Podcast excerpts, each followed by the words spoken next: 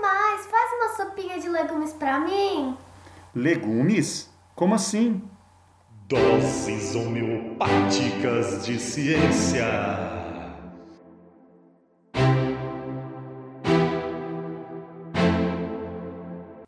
Fala pessoal, tudo bem com vocês? Cristiano por aqui para falar um pouquinho hoje de algo que a gente utiliza muito nesses dias frios que estamos passando. Já tomou uma sopa? E essa sopa? O que que tinha nessa sua sopa? Hoje nós vamos falar um pouquinho de botânica e de tudo que a gente pode colocar nessas sopas deliciosas. Antes disso, pessoal, não se esqueçam de nos acompanhar nas nossas redes sociais, no Facebook, no Instagram e também seguir-nos em todos os nossos, em todos os agregadores de podcast que nós temos, ok? Busque lá o Ensinecast faça parte da nossa comunidade. E outra, se você quiser participar do nosso grupo de WhatsApp, um grupo totalmente privado, onde a gente coloca muita coisa bacana, tem muitas discussões interessantes. É só encaminhar aquele e-mail e nós vamos te acrescentar, te adicionar lá no grupo, ok? Ótimo! Vamos falar um pouquinho então dessa questão que a gente usa muito quando os dias estão frios. Quem nunca tomou aquela sopa quentinha carregada de muitos e muitas estruturas de plantas? Mas será que realmente você sabe o que coloca nessa, nessa sopa quando a gente pensa em estruturas de plantas? Muitas vezes a gente escuta falar exatamente assim, ó. Aí eu vou fazer uma sopa de legumes. Mas espera aí, legume é um tipo de fruto, o fruto das leguminosas, que apresentam características muito particulares. E eu posso apostar com vocês uma coisa: grande parte dessa sopa de legumes que todo mundo fala, na verdade não tem nada ou muito pouco legume. Geralmente a gente coloca o que nessas sopas que a gente faz deliciosas? Vamos falar das, daquelas coisas bem básicas assim. Eu coloco batata, eu coloco beterraba, eu coloco cenoura, eu coloco é, vagem, eu posso colocar um feijão, eu coloco. O que mais, gente? Eu posso colocar é, algum macarrão que não deixa de ser é, parte de uma estrutura de planta, tá? Eu posso colocar alguma é, uma couve, alguém, tem gente que, que gosta de colocar um brócolis, tem gente que vai colocar um palmito. Todas essas estruturas, todas essas, essas partes de plantas que nós estamos falando aqui, são estruturas que são classificadas dentro de toda a organização da morfologia vegetal. Você é o bichão mesmo, hein, doido? Por exemplo, quando a gente fala de batata inglesa, aquela batata que nós utilizamos o tempo todo, aquilo é um caule, um caule subterrâneo chamado de tubérculo, aonde é, essa planta, a batata, quando ela está viva, ela acumula nutrientes nessa estrutura subterrânea para que ela possa ter é, esses nutrientes em qualquer período que porventura ela fique sem água, sem nutrientes. Então ela utiliza isso como uma reserva nutritiva e a gente aproveita essa batata depois. Mas aquilo é um caule, aquilo não é um legume, aquilo não é uma verdura.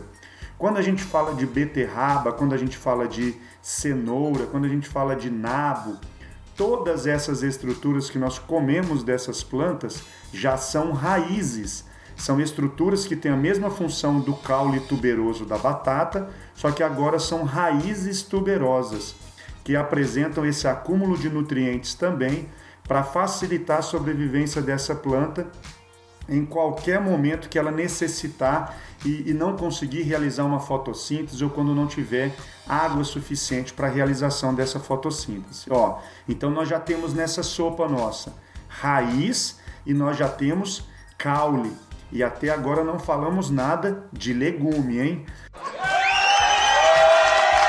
Bora lá. Quando a gente coloca uma couve picadinha, né, que fica uma delícia lá naquele, lá naquela sopa, lá naquele caldo nosso, a, a couve ela já é uma folha. a estrutura que realiza a fotossíntese nessas plantas, essencial para a produção do alimento que a própria planta precisa. E aí a gente aproveita diretamente essa folha.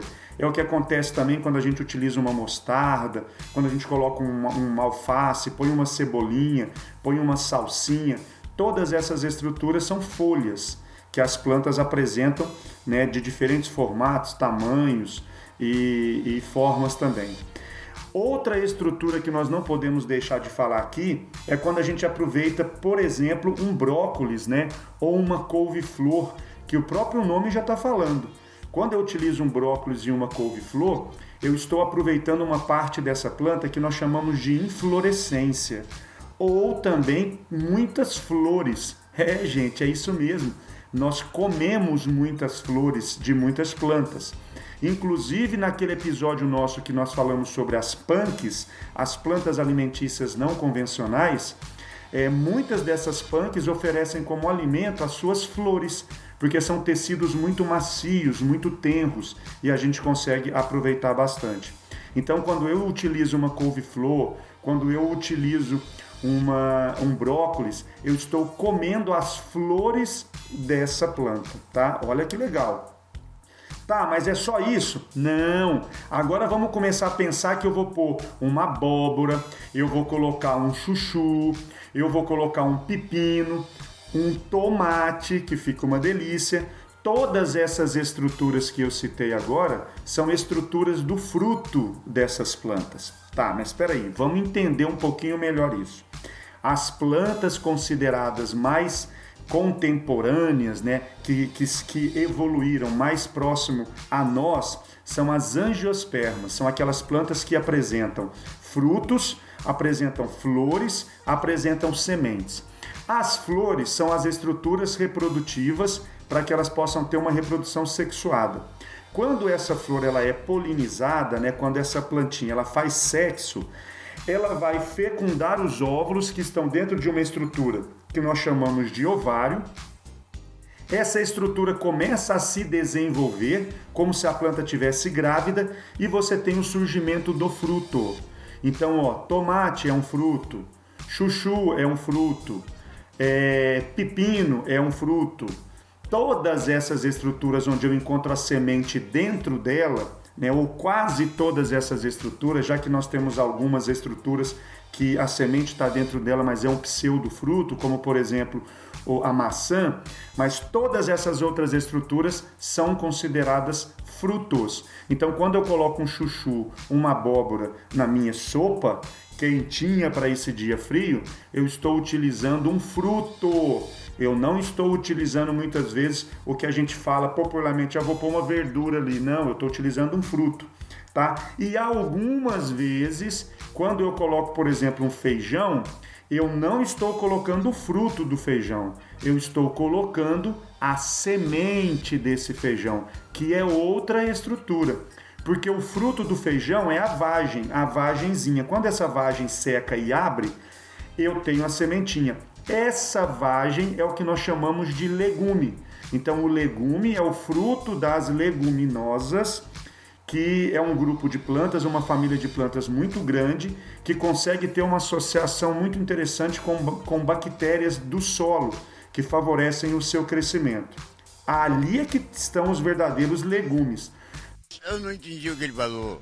Todas as outras estruturas que geralmente a gente utiliza para é, fazer essa sopa são estruturas que não são legumes, né? Como nós já falamos, podem ser caules, podem ser raízes, podem ser folhas, podem ser flores e podem ser sementes, além dos frutos, onde a gente inclui os legumes nesse, nesse meio todo. Vocês estão achando que eu ia esquecer da cebola, do alho, desses condimentos que nós utilizamos o tempo inteiro, não é?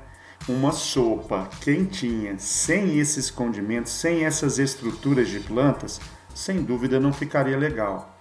Mas olha só, aqui nessas estruturas, quando eu pego um alho, quando eu pego uma cebola, na verdade ali eu vou ter várias estruturas dentro deste bulbo. O bulbo você tem um caule extremamente reduzido e depois um conjunto de folhas modificadas que geralmente acumulam muitas substâncias secundárias, por isso dão aquele gosto diferente tanto do alho quanto da cebola. E é mais um ingrediente para essa nossa sopa ficar cada vez mais saborosa. Ah, eu, eu, eu, eu vou devolver a Tá, que bacana, que diferente então isso. Na verdade, eu não posso falar então uma sopa de legumes, eu tenho que falar que é uma sopa de partes de plantas, ou então uma sopa de raízes, de caules, de flores, de frutos e de sementes das plantas que dão toda essa estrutura para a nossa sobrevivência.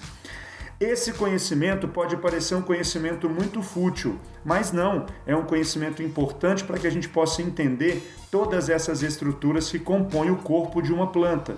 E a partir daí conseguir participar mais efetivamente nisso. Por exemplo, quando eu estou comendo um palmito, eu estou comendo um pedacinho do caule daquela planta, como se fosse o tronco que ainda não se diferenciou, ele ainda está macinho, então eu estou comendo esse tronco, né? Esse caule.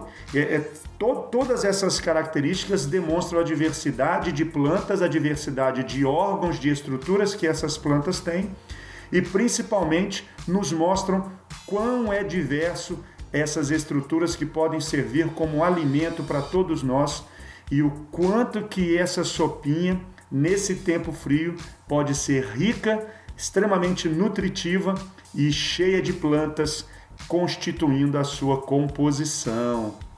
É, pessoal, não sei se vocês perceberam, mas nem foi preciso colocar carne nessa nossa sopa. Ah, vamos deixar os animais fora dessa. Eles também adoram uma sopinha quentinha. Valeu, galera. Um grande abraço para vocês. Aproveitem esse friozinho, porque pelo menos aqui em Goiás ele é muito rápido, hein? Dura alguns dias, no máximo uma semana e já está indo embora. Valeu, um abraço para todos.